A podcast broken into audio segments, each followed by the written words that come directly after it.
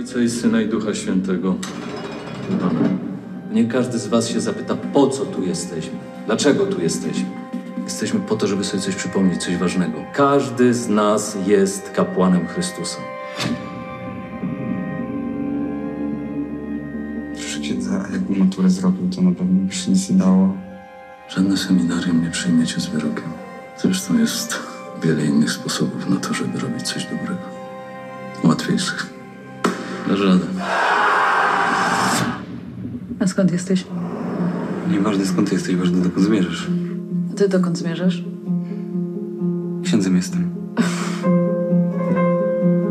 Chciałem przywitać księdza Tomasza, który zawitał do nas w ramach wakacyjnej pielgrzymki. Gdzie jesteś? Szukają mnie? Myślę, kto mógłby mnie zastąpić. Ale co, przej wszystko? I nie tylko.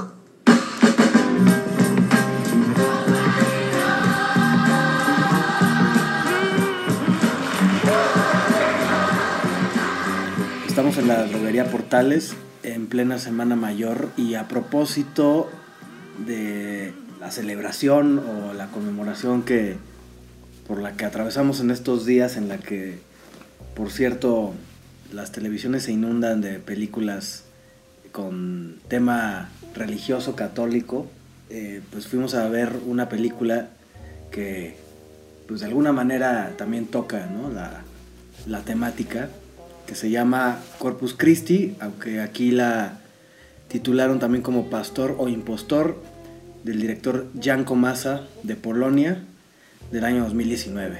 ¿Qué impresiones te dejó la película? Bueno, yo, yo lo primero que diría es que este ejercicio que estamos realizando, pues se pone interesante cuando estamos tratando de abordar una película de estreno, vamos a decirlo así.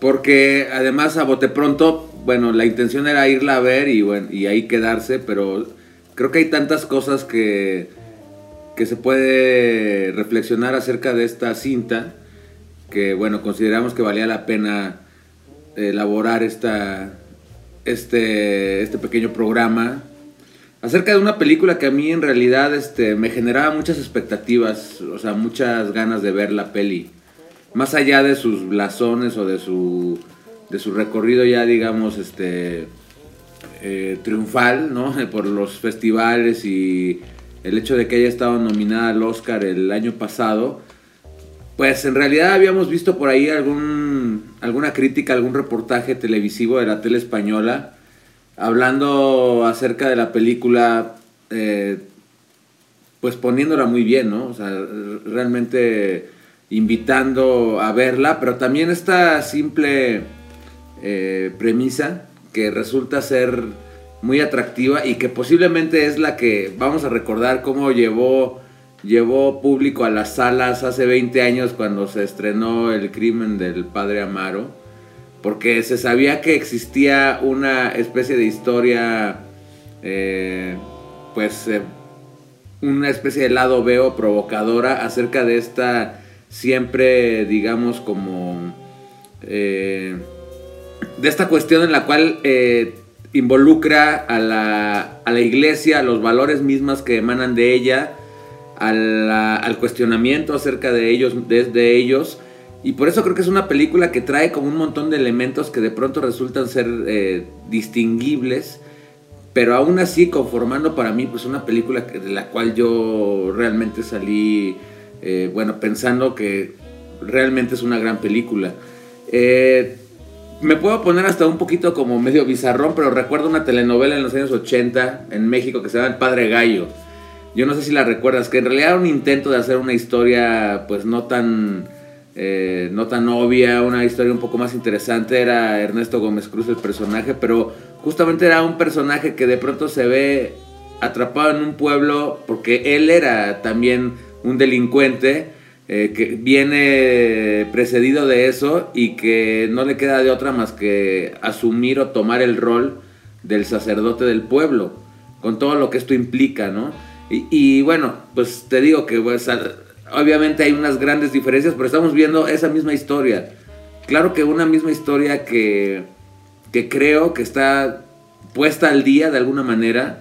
Eh, con esta maestría que, muest- que demuestra este director al cual yo sinceramente no le no lo había conocido previamente y que insisto hay muchas cosas de, de qué hablar no porque además se desarrolla en estos entornos que terminan siendo una representación eh, pudiera ser de- del infierno humano por decirlo así no o del purgatorio. Una eh, población, eh, al parecer, en la parte norte de Polonia, ¿no? Que todos sabemos que es un país eh, muy devoto, muy católico. De ahí, pues incluso ya hubo un papa polaco. Y ahí se desarrolla la historia, ¿no?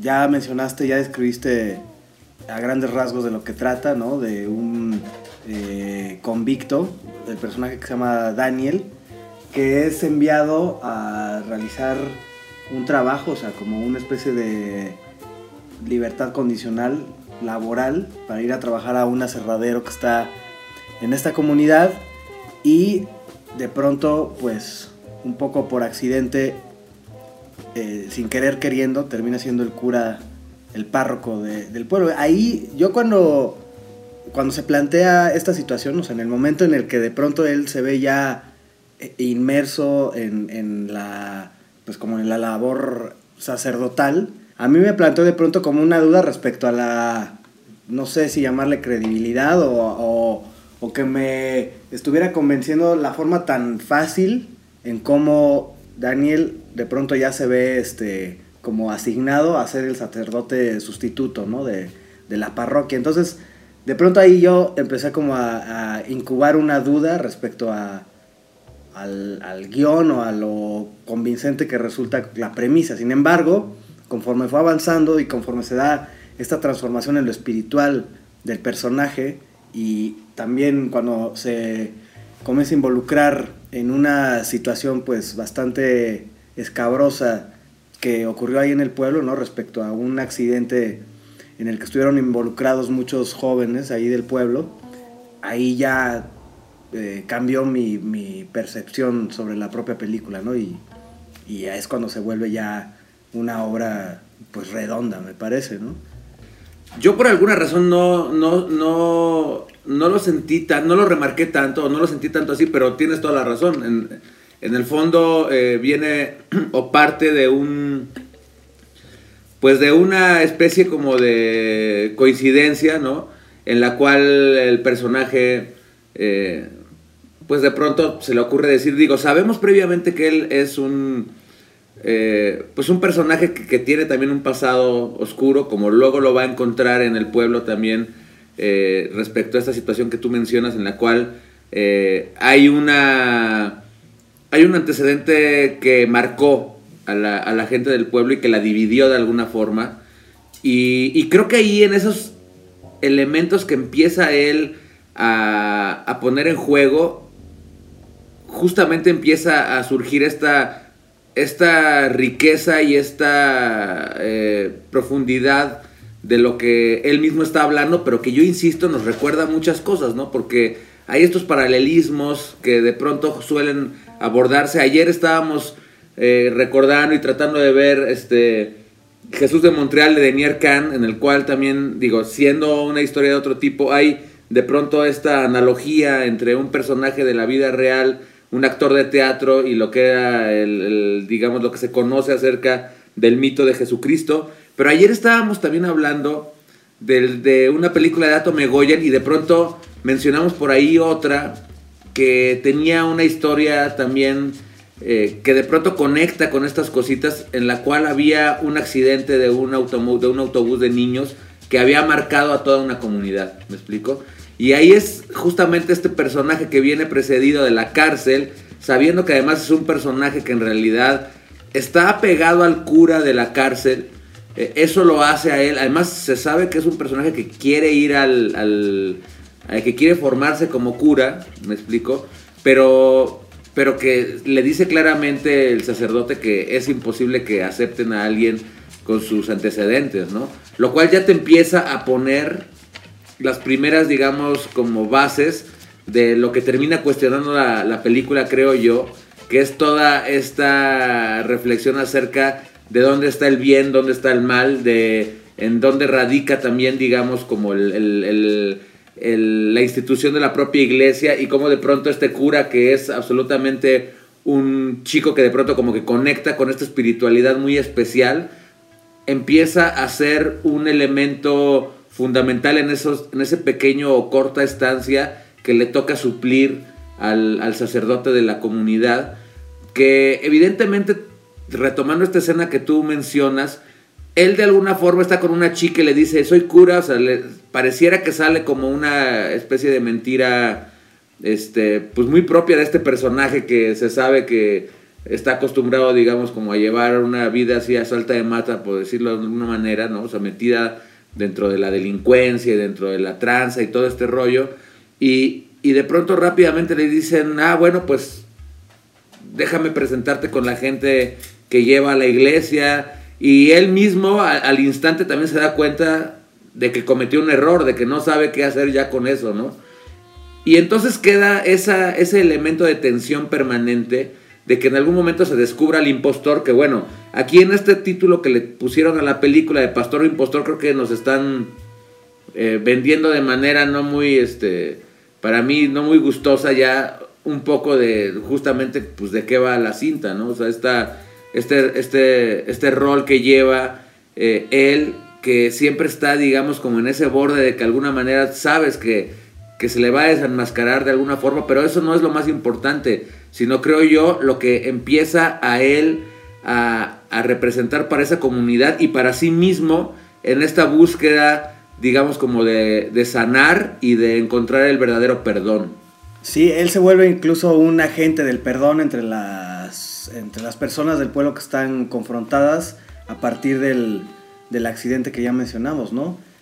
Eh, todo el tiempo hay eh, esta alusión a cómo la gente del pueblo está siendo convocada a que perdonen a un personaje que, que no se ve en pantalla porque eh, es de los que fallece en este accidente, pero bueno, resulta que es el conductor que al parecer provoca el, choque en el que mueren los muchachos estos también, las víctimas, llamémosle.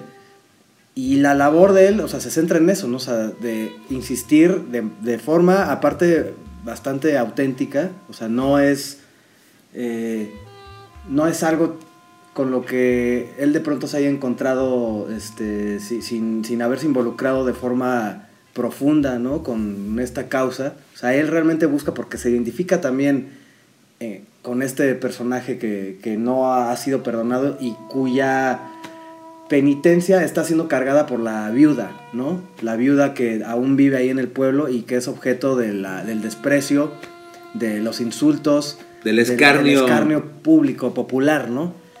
Y de alguna manera él, su, su labor eh, o la, la- la huella que deja en ese pueblo tiene que ver con, con eso, ¿no? Ahí es donde ya creo que hay elementos que, que nos hacen sentir que no se pueden eh, ocultar, que hay también estas, estos guiños como de eh, eh, adentrarse también una, una vez más en una especie de analogía del personaje del Mesías, ¿me explico? O sea, de aquel personaje, porque además él, en el momento en que se ve forzado a empezar a representar un papel que, que en un principio él trata de rehusar, pero que se da cuenta de que no le queda de otra, porque también es un personaje que se encuentra siempre, digamos, como entre la espada y la pared, decir, es eso, o era eso, o, verse, digamos, como inmerso en esta realidad que ya era la- con la que venía cargando desde, desde tiempo atrás, ¿no?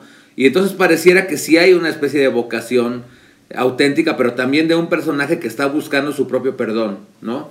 Porque es un personaje que también viene precedido de un crimen que comete, de un pasado oscuro, de un pasado negro, y entonces se empieza a dirigir a la figura de Jesucristo que está en el altar, pues de una manera inusual, eh, pues para un cura mismo, digo, es un cura muy joven, pero más aún para una pequeña comunidad que está acostumbrada al, digamos, al, al- a un cura eh, tradición, más tradicional, eh, viejo, ¿no? Eh, y eso, eh, desde luego que va generando que haya, eh, digamos, como encontronazos entre los propios miembros de la, de, la, de la comunidad, ¿no? Es decir, la chica que aparece, que yo te digo que tiene un dejo ahí como de María Magdalena, porque es una seguidora incondicional, o sea que de hecho, pues de alguna manera termina involucrándose con él carnalmente, ¿no? Y es, digamos, como se enamora tal vez de él, pero también sobre todo es la que siempre está siguiéndolo, aun cuando estas prácticas que él va, te- va teniendo al principio resultan como novedosas y, y bien vistas, pero cuando él insiste en, en llevarlas a, la- a las últimas consecuencias, eso ya empieza a provocar molestia, se empieza a meter realmente con esos... eh, con esas cosas que llevan o que carga la gente tan profundamente como ese resentimiento, como esa, ¿no? Esa especie de doble moral que siempre habita en el ser humano. Entonces, creo yo que en ese pequeño pueblo, una vez más, se, se escenifica lo que de pronto hemos visto en otras películas, en otros tonos, pero que también son estos mismos eh, cuestionamientos acerca de la condición humana, ¿no? O sea, es decir, te podrías remitir incluso a una... ¿A ¿Qué te gusta? A un Dogville, a un Canoa, a un... Es decir, tiene un poquito de todo eso la película, ¿sabes? O sea, en otro tono, pero como que te vas a, topar con esa historia en la cual hay forzosamente una, una reflexión de dónde está la luz y dónde está la oscuridad en todo esto. Sí, el, el clásico refrán de pueblo chico, infierno grande, ¿no? Eso es lo que ocurre. Eh, y bueno, a propósito de lo que mencionaste, tal vez me voy a adelantar a la dinámica de las, de las escenas favoritas, pero una que a mí me, me gustó mucho y que ejemplifica justamente esta, esta idea en la que él comienza a incomodar su método también de meterse con, pues, con la doble moral de, de los habitantes del pueblo es la escena cuando va al aserradero a inaugurar pues una nueva nave o una nueva ala del aserradero y en el acto pues de inauguración pues él se avienta un discurso y hace que todos los presentes ahí se hinquen eh, mostrando como señal de humildad, ¿no? Eh, y específicamente pues él estaba eh, metiéndose o hablándole directamente al dueño del aserradero que resulta ser también el alcalde y el hombre más poderoso de la región, ¿no?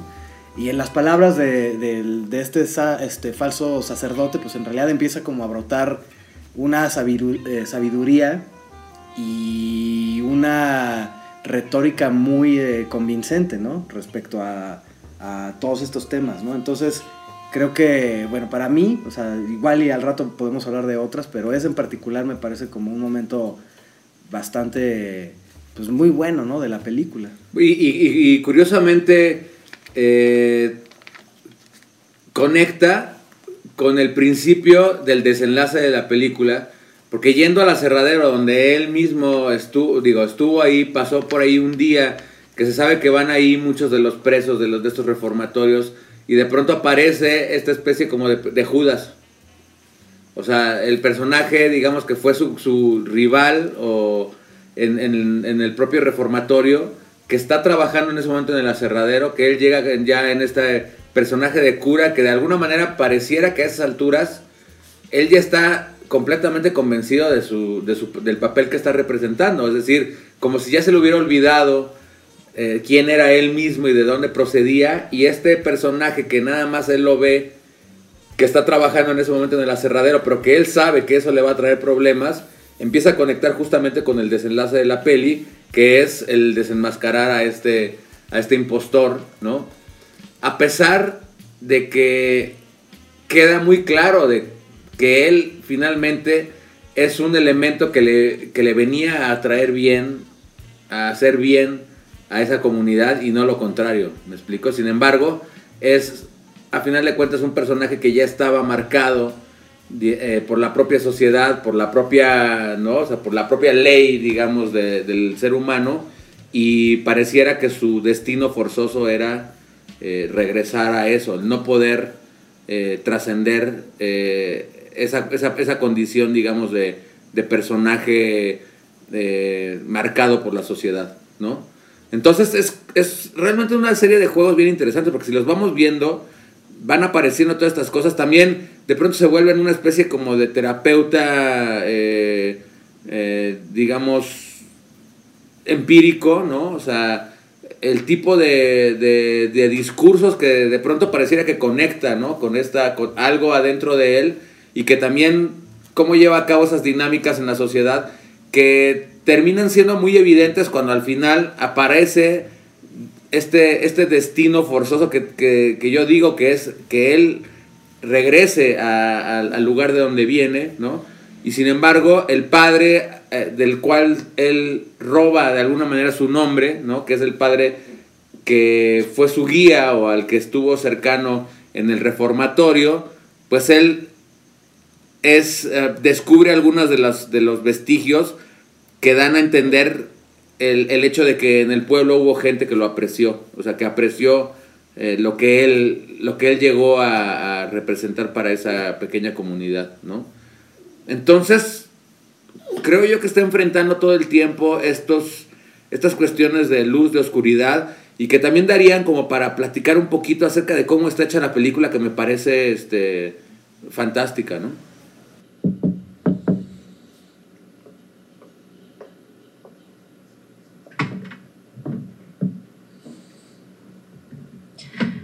Niech będzie pochwalony Jezus Chrystus. Na wieki wieków Amen.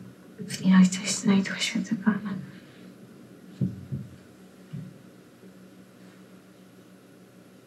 Bóg niech będzie w Twoim sercu, abyś skruszona w duchu wyznała swoje grzechy.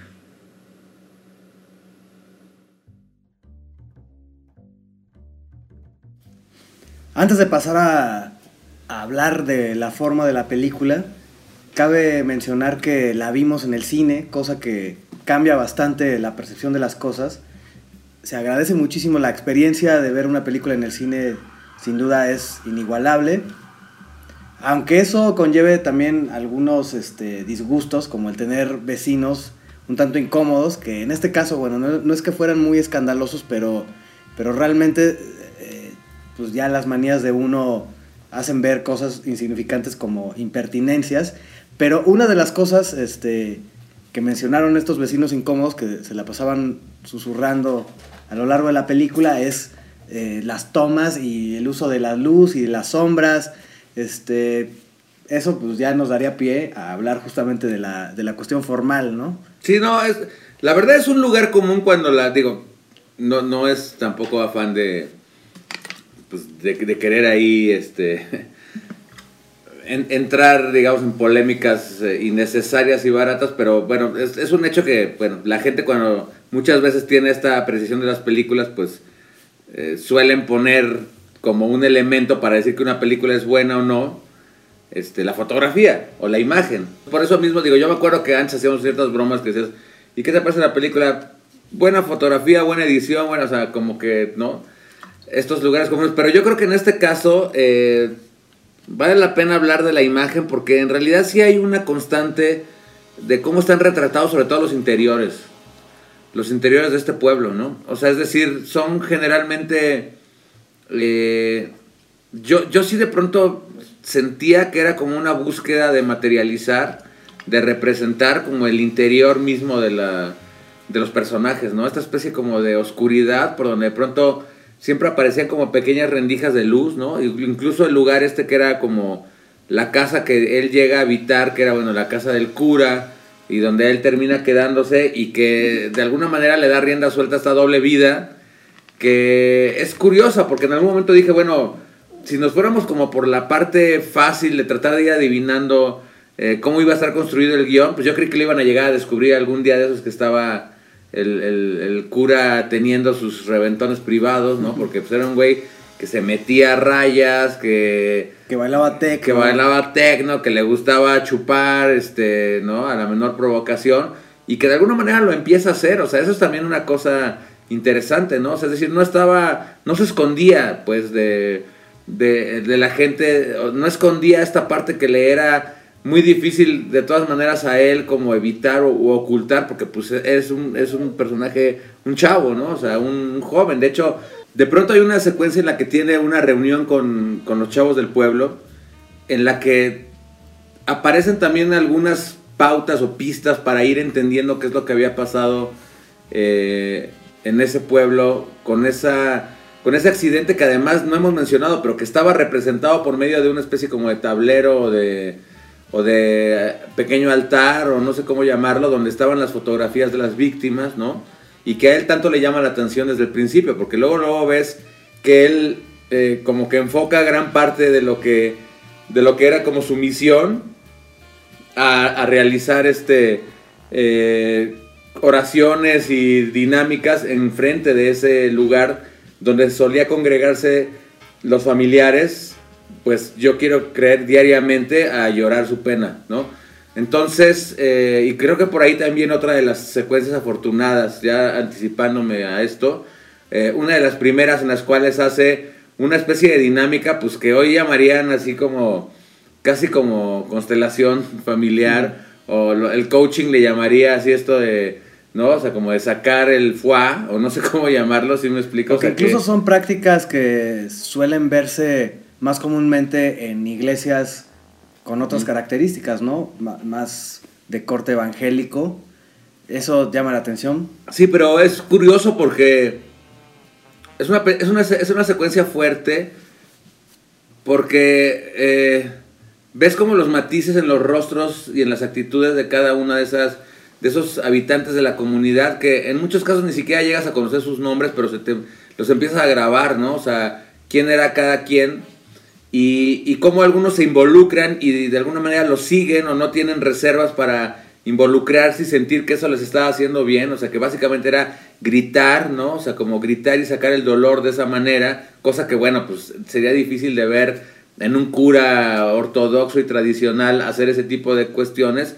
Algunos otros personajes teniendo como sus reservas, pero la secuencia termina claramente con un grito, eh, digamos, desaforado de puta, puta, puta, y no sabes a quién le están diciendo eso, y eso te conduce entonces a ver o a entender la historia de la otra parte, que es de la mujer que está condenada por el pueblo que ya mencionaste hace rato, por ser la esposa de eh, el asesino de esa gente. Entonces, eh, creo que son cosas que le van dando como esa dimensión a la película, que si en esos momentos, o sea, no te, o sea, no, no entiendes, digamos, o, o no te conectas, digamos, como con el, con el peso que van teniendo esas secuencias, pues a lo mejor la lectura que llegas a tener al final de la película no es la misma, ¿no? Pero bueno, hablando justamente de cómo retrataban, digo, que estamos hablando como de, los, del- de, la parte fotográfica un poco ya, eh, creo que eso es lo que habita en cada uno de los personajes que aparecen en el pueblo, un- una especie de interior oscuro, ciertas catacumbas, me explico. De hecho hay un personaje muy interesante que es la madre de la chica que le vamos a llamar aquí María Magdalena, aunque en realidad se llama Marta, el personaje, ¿no?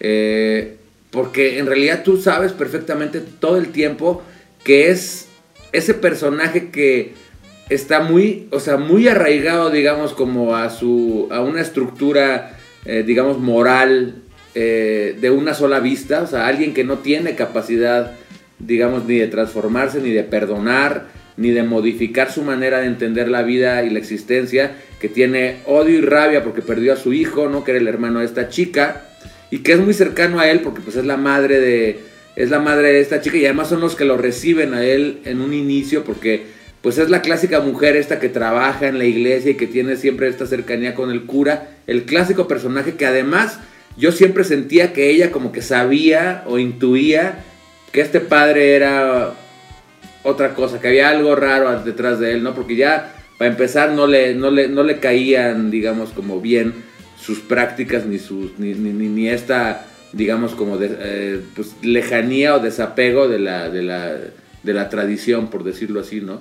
Entonces, si te fijas, todos los entornos donde de pronto entramos tenían un retrato de este tipo, ¿no? O sea, como de penumbra, y por eso se me hace tan eh, importante haberlo visto en, en el cine, ¿no? O sea, a pesar de que ya también, otra vez que estamos ahorita regresando a las salas y eso, pues como que de pronto ya te desacostumbras de esto de que tienes la pantalla lejos, a veces sientes que estás demasiado lejos, pero pues te das cuenta de que la experiencia de ver una obra así es, este, pues, es otra cosa, pues, o sea, digamos, es, es como se concibe y se concibió originalmente este lenguaje, ¿no? z tamtej strony jeziora stoi lipka zielona, a na tej lipce, lipce zieloniutkiej trzej ptaszkowie śpiewają. Nie byli to ptaszkowie, ale trzech braciszkowie, co się starali o jedną dziewczynę, który z nich ją dostanie. Jeden mówi. Volviendo al "Ty tema de las moja". eh, referencias o de las reminiscencias, al principio de la conversación mencionaste algunas que no tienen nada que ver con la, el contexto o con... Como el padre Gallo. Como el padre Gallo, o sea, o con lo que probablemente fue eh, la inspiración del autor, ¿no? De este Jan No Comazo, creo que haya conocido no, no creo. esa lo- telenovela. La dudo mucho, aunque bueno, pues la telenovela mexicana es producto de exportación, así que en una de esas tal vez haya cruzado con la historia. Que por cierto es una historia basada en hechos reales. Sí ocurrió, por lo visto, algo semejante a lo que vimos en pantalla. Habría que investigar un poco más sobre el caso. Pero pues ya más bien poniéndonos un poco más serios sobre el tema. ¿Qué tanto está eh, esta película eh, se puede identificar como dentro de la cinematografía de la región, ya sea del cine polaco o del cine de la Europa del Este que conocimos, sobre todo el que nos llegaba eh, en- todavía en la era, a finales de la era este, socialista, ¿no? De los años 80, 90 tal vez. ¿Cómo podríamos eh, situarlas? ¿Está todavía como ahí? O sea, ¿sí se, se pueden rescatar algunas referencias de ese cine? ¿O ya más bien es un producto que se acerca un poco más como al- a, la, a la factura y a, las, y a los productos de, de una cinematografía europea más occidental? O al cine global. O al cine... Exacto. Eh, Es interesante la pregunta y es necesaria porque justamente esas cosas yo de pronto las estaba, las estaba pensando mientras estaba viendo la peli, eh, tomando en cuenta de que, bueno, yo, yo soy eh, un adepto o aficionado al, al cine del este de Europa, aunque, aunque creo que a estas alturas de mi vida tengo que aceptar que me falta ver un mundo de pelis, pero si algo creo que me conquistaba del cine de esas latitudes, vamos a hablar de un cine polaco como tal, que en realidad también es un universo absoluto, ¿no? Y de obras monumentales, incluso de algunos grandes autores, ¿no? Eh, que bueno, ¿para qué mencionar aquí? Pero bueno, si, reconocemos a nada más nombres como Vaida, ¿no? O como Kieslowski, o bueno, en fin, hay un, ¿no? Xanusias, hay un, hay un mundo absolutamente enorme, digamos, y una escuela así. Creo que la película como tal, eh, sí, sí, sí creo que, que denota que hay ya, digamos, como una modernidad evidente, o no sé si llamar modernidad, o ya más bien, digamos, una, una inclusión del, del cine, digo, por lo menos el que estamos viendo aquí en este caso, eh, del cine de Comasa, dentro de lo que ya es, digamos, una narrativa que, que el público podría, digamos, como asumir, como no tener tan presente de dónde viene, algo así, pero hay una, de todas maneras, un dejo de sinceridad para mí que de alguna forma es algo que me, que me traducía este, este cine al cual nos estamos refiriendo, porque eso era una manera de ver la vida que por lo menos en ese, en ese tiempo en el que ellos eh, llevaron a la práctica, digamos, como un sistema eh, social paralelo, ¿no? Eh, pues se, generaron otro tipo como de valores y un desapego absoluto del artificio, digo yo, ¿me entiendes? Entonces, yo mismo te preguntaría a ti, o sea, es decir, ¿tú crees posible este tipo de película en otra cinematografía, vamos a decir, en una cinematografía como la gabacha, por ejemplo, como la gringa? ¿O qué diferencias habría? Es que eso también, la verdad, fue como un ejercicio que tuve al momento de estar viendo la película, que de pronto había situaciones en las que uno intenta como anticiparse al, al diálogo posterior o a la reacción de los personajes Y me trataba justamente de, ina- de imaginar eh, cómo hubiera sido hecha por, por el cine estadounidense. Seguramente la parte en la que se descubre la farsa de este personaje hubiera sido mucho más dramática, como con tal vez alguna secuencia de acción, yo qué sé. Eh, Estaría como envuelta también en un montón de detalles que, que no las vemos aquí, o sea, que realmente se diluyen o se eliminan como las obviedades, o sea, como este tipo de, de torceduras o de recursos más bien que suele tener el cine estadounidense, eh, en el que, vaya, lo hacen tanto que de alguna forma ya también uno trae instalado el chip de cómo, de, de cómo se dan las cosas en, en este contexto, ¿no? Entonces, pues no lo sé, digo, en, con- en concreto con alguna situación en particular, o sea, no, no te puedo decir, pero definitivamente no tendría como la...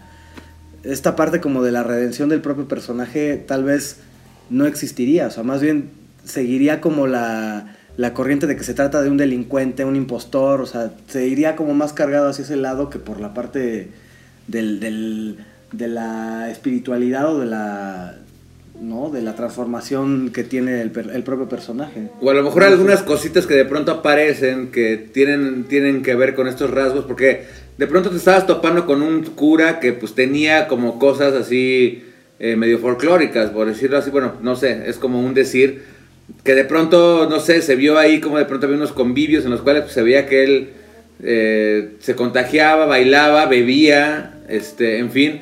A lo mejor por ahí se hubieran aventado una secuencia a ritmo de una de una de estas canciones, este, ¿qué te gusta? I Feel Good o algo así. Y que, y que la bailara, no sé si tanto así, pero bueno, caricaturizar un poco el personaje, ¿sabes? Caricaturizarlo y no existe esa eso no existe, o por lo menos estamos hablando como de otro humor, como de otra visión. Entonces yo sí siento que desde luego eh, está presente de ahí, eh, pues, otra manera, digamos, de, de ver la realidad y la vida que de todas maneras eh, distingue y permanece afortunadamente eh, y diferencia este, a las diferentes eh, eh, culturas o pueblos de este mundo, ¿no? A pesar de que estamos viviendo una época en la cual pareciera que lo que se quiere es como borrar justamente eso. Entonces, yo pienso que esa es una de las, de las cuestiones que también hacen como eh, que sea una, una película que yo creo que va a tener, este, que, que va a llegar como, ah, como 620, la, la, la- música que llegó para quedarse, las películas que llegaban para quedarse de alguna manera, ¿sí me explico? O sea, es decir, como que va a haber tiempo para que la gente pueda descubrirla, verla y valorarla. Este, dentro de un acervo ya digamos como internacional de esta época, ¿no? O sea, y que se puede integrar a, a la- al catálogo de películas que puede consumir un público más amplio, ¿no? También. No estamos hablando únicamente de un cine eh, elitista o exclusivo para determinados gustos, sino que puede realmente ser apreciada por un público más alto y eso más amplio, perdón, y eso se agradece, ¿no? Para darle un poco más de diversidad a las mismas temáticas o al origen de las películas mismas, o sea, que, que se abra este abanico y que siga existiendo y sigan brotando de pronto títulos que puedan eh, dar testimonio de que siga haciéndose un cine de, muy buenas, este, con muy buenas características en, en el presente, ¿no? Ahora, antes de, bueno, si ya estamos como encaminándonos a la, a la recta final, hay, hay dos cositas que no quisiera dejar este, fuera. Una, hablando justamente de esta tradición que si bien eh, no necesariamente tiene que estar ubicada en la Polonia, pero sí en el bloque o en esto que de alguna manera eh, tiene que ver como con un como con una cultura ampliada que tuvo como cierta tutela eh, venida del, del- del socialismo o de la tradición, digamos, de lo que llegó a ser esa gran nación este, socialista, a veces veía como, o a lo mejor era nada más para mí una especie de, de, simboli- de simbolismo, de alegoría, ciertos rasgos como de esos personajes, como de la novela rusa también, si me explico, o sea, como de alguien que trae también, digamos, como un pasado tan, tan, tan pesado, eh, tan condicionante, ¿no?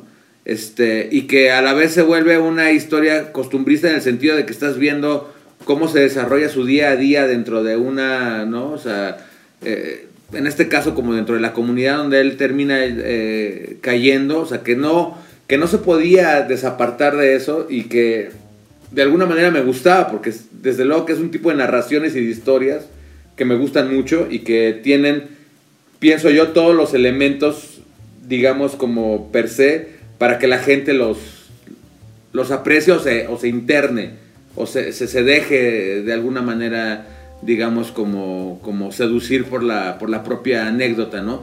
Y la otra que, bueno, si habláramos de esta manera de ver las películas siempre, digamos, como qué te pareció la fotografía, qué te pareció esto, las actuaciones, yo creo que es, también notable el trabajo de, de actoral y en especial del, del actor principal, que es un actor muy joven, eh, llamado Bartos Bielenia, del desconocimiento, digamos, ahorita como de la filmografía la, cinematografía polaca, pues nos hace decir, bueno, yo es la primera vez que lo veo, pero una presencia muy poderosa eh, ya desde el propio rostro del personaje, o sea, en el cual es un personaje muy joven, pero pues pareciera que le ha pasado la vida encima desde antes, ¿no? O sea, Y que muy conscientemente el director explota pues los rasgos eh, físicos de- de- del actor en planos muy cerrados, ¿no? Incluso hay por ahí una escena en la que él antes de trasladarse a esta comunidad está en una fiesta, ¿no? Una especie de carnaval antes de la Pascua.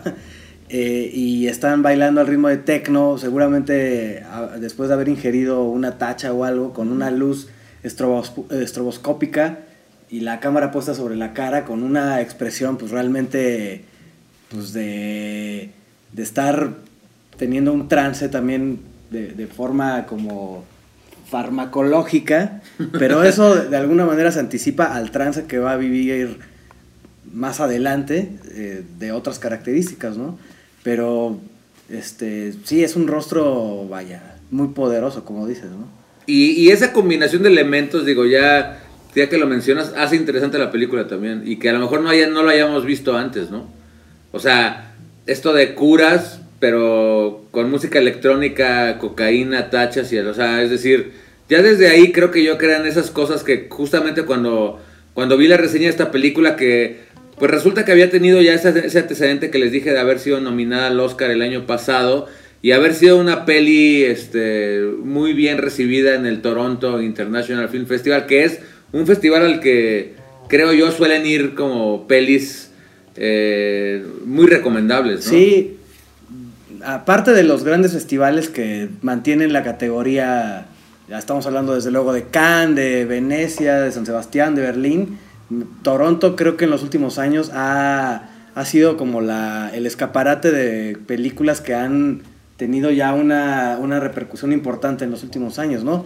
Y tocando el tema de los premios y reconocimientos, a mí me parece un tanto extraño que después de haber escuchado durante varios programas, de que ya lo mencionábamos al comienzo, de la televisión española, hablar de Corpus Christi como una gran película, incluso en este programa de Días de Cine se le dio el reconocimiento como a la película internacional del año o algo así, en los ya premios oficiales, los Goya de la cinematografía española, hay una categoría a mejor película europea y estaba Corpus Christi nominada, pero no ganó, ganó otra que se llama El Padre, una película inglesa que también está ahorita en cartelera con Anthony Hopkins y con Olivia Colman, que habrá que ver, yo creo que debe ser una buena película, pero que al menos los este los extractos que me ha tocado ver, pues no sale como del drama que podemos ver en la cinematografía hollywoodense, no es una película británica, ¿no?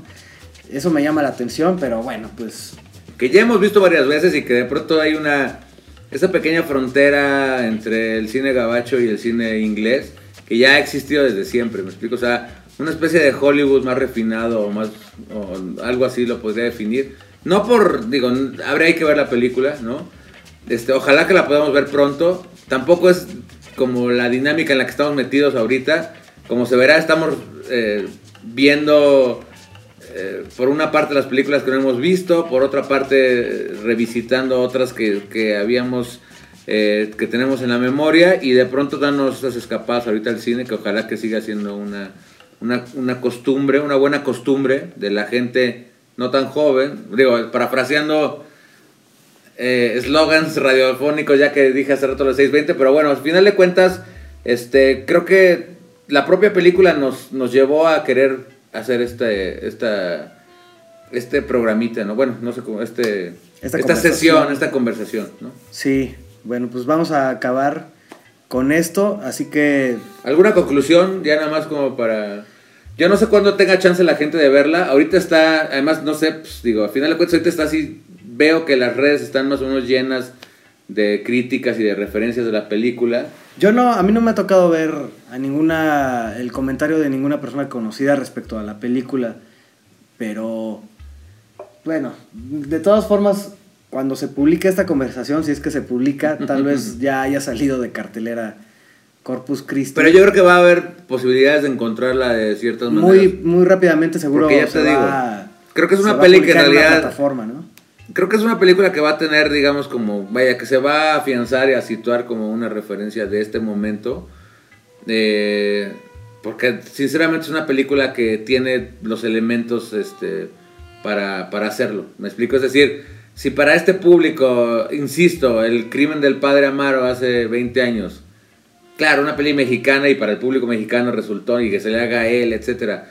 Pero resultó ser, digamos, tener ese morbo, ese atractivo. Esta peli, pues mínimo, va a tener, digamos, como los elementos para poder tener una buena corrida en alguna plataforma donde vaya a caer, ¿no? Cre- pienso yo.